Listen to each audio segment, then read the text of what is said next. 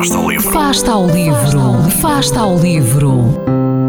Ler mais, ler melhor, ler saúde, ler ciência, ler arte, ler todas as palavras do mundo. Fasta ao livro, uma rubrica da responsabilidade da Rede de Bibliotecas de Vizela.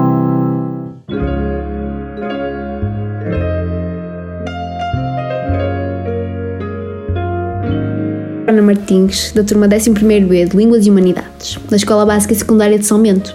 Alguma vez se questionaram sobre o significado da vida ou da morte? Se as escolhas que fizeram ao longo da vossa vivência foram as certas? É precisamente nisto que pensámos ao ler A Morte de Ivan Illich, de Lev Tolstói. A morte é uma das únicas certezas que temos, a partir do momento em que nascemos.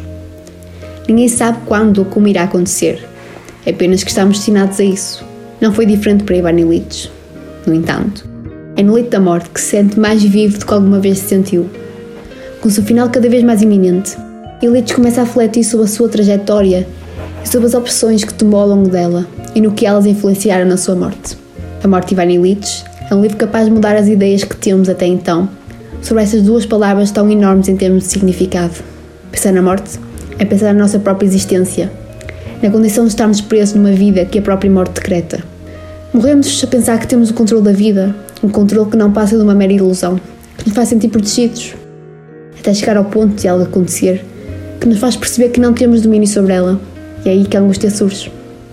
A morte é o término definitivo daquilo pelo qual vivemos.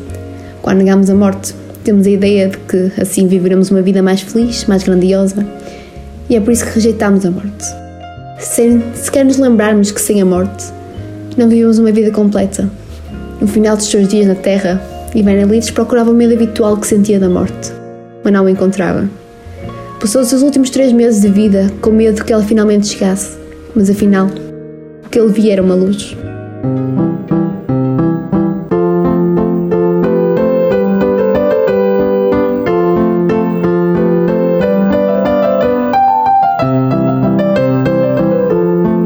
Fasta ao livro. Quem lê nunca está só.